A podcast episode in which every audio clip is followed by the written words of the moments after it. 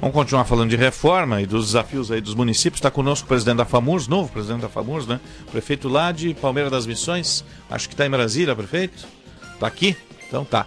Presidente da FAMURS está tá conosco. Prefeito Dudu Freire, um bom dia, obrigado por atender a Bandeirantes. Bom dia, Osíris. Bom dia, Sérgio. Bom dia a todos os ouvintes da Rádio Bandeirantes. Para nós é uma satisfação estar conversando com os amigos. Bom, o trabalho continua para tentar incluir os municípios aí na reforma da Previdência, né, prefeito? Ah, sem dúvida. Nós chegamos ontem à noite de Brasília, passamos dois dias tentando articular, junto com as demais federações dos municípios de todos os estados do, dessa nação, tentando a inclusão dos municípios na reforma da Previdência. Não foi possível não foi possível nem estados e nem municípios, e agora a nossa esperança é ser volta para o Senado. Ah, o trabalho vai continuar no Senado, então o senhor conta com a, com a bancada gaúcha e os três senadores gaúchos. Sim, nós tivemos praticamente o apoio total da bancada gaúcha né, nessa questão. O que ocorreu, na verdade, foram deputados do Centrão, principalmente do Nordeste, que não aceitavam a inclusão de municípios e estados por considerarem que nos seus estados de, de base eles estavam tendo o, o ônus da reforma previdenciária, enquanto os governadores e prefeitos faziam um discurso contra a reforma no seu estado e nos bastidores em Brasília trabalhavam pela reforma. Então, por uma, por uma questão mais política, eleitoreira, os municípios e estados acabaram ficando fora da, da, da reforma da Previdência. Esses deputados do Centrão ameaçavam votar contra uh, a, a proposta da reforma se fossem incluídos os municípios o, e estados. O que, que representa ficar fora da reforma para os municípios, prefeito? Hoje nós temos aproximadamente eh, 2.500 municípios com regime próprio de previdência. Esses, esses municípios ficariam fora dessa, dessa nova legislação, tá? não, não seriam obrigados a atender essa nova legislação, o que faria com que cada município fizesse a sua reforma. Ah, nós uh, teríamos mais de 2.500 reformas diferentes no Brasil. Ah, nós não teríamos um sistema a ser seguido. Isso é, é, é, completamente absurdo. Nós criaríamos uma torre de Babel aí previdenciária, municípios a menos de 10 quilômetros de distância um do outro, com regras totalmente diferentes. Então, principalmente a questão da uniformização das regras, da legislação, o que não vem acontecendo. Qual é a situação do Rio Grande do Sul, dos, de todos os municípios aqui, é, é, nesse cenário de diferentes regras e até mesmo de como os municípios, até onde os municípios podem suportar é, o, o, modelo atual de previdência? É, muitos municípios enfrentam sérias dificuldades, principalmente os municípios com regime próprio. Uh, nós temos uh, municípios que o comprometimento uh, é superior a 15% do seu orçamento uh, de repasse uh, para sustentar esses fundos. são valores significativos. Municípios que já criaram o seu fundo com dívidas astronômicas. A gente não vai citar aqui município por município, mas vários municípios, dezenas de municípios do estado do Rio Grande do Sul, em situação calamitosa e que dependem dessas mudanças para poder respirar. Uh, nós temos que continuar lutando e evitando aí que cada município tenha que uh, fazer a sua legislação própria, que é um absurdo e pode ferir a legislação, pode uh, causar diversos problemas, demandas judiciais, questões aí que poderão ser evitadas se os municípios e também os estados acabarem fazendo parte da reforma. A nossa esperança é que o Senado tenha um entendimento diferente. Ontem mesmo aconteceu uma reunião com o, com o uma reunião com o presidente do Senado e foi uma reunião muito boa entre a direção da CNM, da Confederação Nacional Municipalista, e as regionais, né, como a FAMURS. Então a gente está na expectativa aí que possa uh, nós possamos obter sucesso através do Senado. A tendência é, é realmente essa, que o Senado uh, reinclua né, estados e municípios. Agora, uh, digamos que reinclua, com o, o texto original, está de acordo com o que os municípios precisam ou tem algo a mudar ainda? Olha, tem muitas questões ideológicas pessoais, né, opiniões entre prefeitos que muitas vezes divergem. Nós sabemos que nós precisamos da reforma. Por exemplo, no meu entendimento, essa não é, não é a, a melhor reforma possível. Eu acho que ela poderia ser uma reforma mais, mais baseada no corte de privilégios do que direitos. Ah, entendo também que eh, a, a, classe trabalhadora, boa parte da classe trabalhadora está sendo penalizada. mas nós não termos uma reforma é, é pior do que a reforma que está sendo aprovada.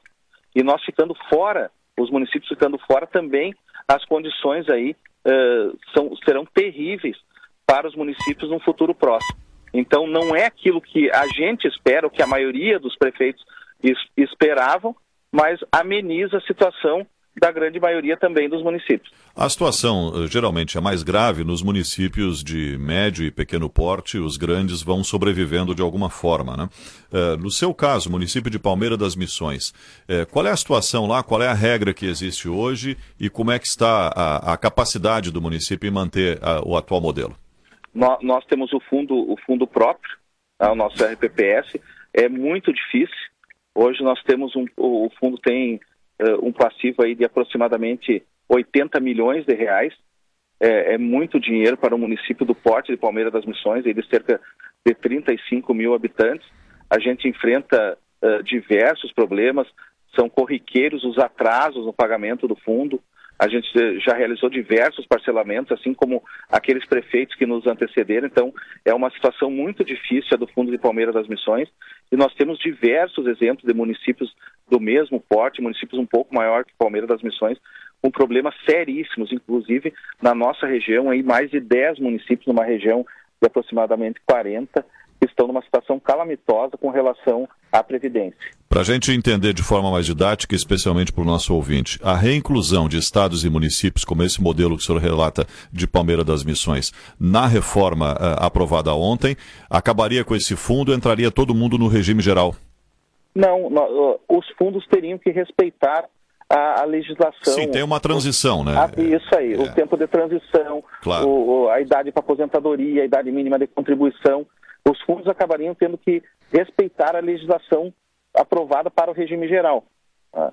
Se isso não ocorrer, continuarão valendo as regras dos fundos próprios, uhum. as regras que estão uh, de, dependendo de cada município. Sim, Pode sim. ser que tenha município que nem apresente projeto na Câmara de Vereadores. Claro. Considere que o fundo está tá sendo positivo, que está tudo tranquilo, que a, a previsão é, é, é, positiva de sustentação do fundo e deixe da forma como está mas muitos terão que passar pelas suas câmaras de vereadores, terão que discutir funcionalismo, não que a gente não queira fazer isso, mas para discutir regras diferentes. Então, por exemplo, claro. Palmeira das Missões vai ter uma regra, o município de Sarandia, a 30 quilômetros, vai ter outra. Uhum, tá? é, então, isso, duas mil, mais de 2.500 reformas, uma diferente da outra, em todo o país. Ah, é inviável, né? Não, é, não, não, totalmente inviável. E tem um detalhe, o Estado está envelhecendo, e óbvio, o corpo de servidores também, então a tendência é ter mais aposentados, né? É, e, e o que acontecia? Por exemplo, lá no meu município, um servidor a cada ano ele incorporava 20% de uma função gratificada. Então tinha uma função gratificada de secretário. O salário dele era dois mil reais, ele contribuiu ali 30 anos como secretário. Nos últimos 10 anos, uh, 30 anos como servidor.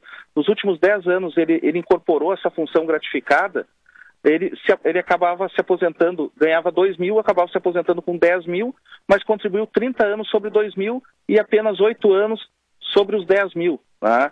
Então não tem fundo que aguente esse tipo de coisa que ocorreu durante anos e anos.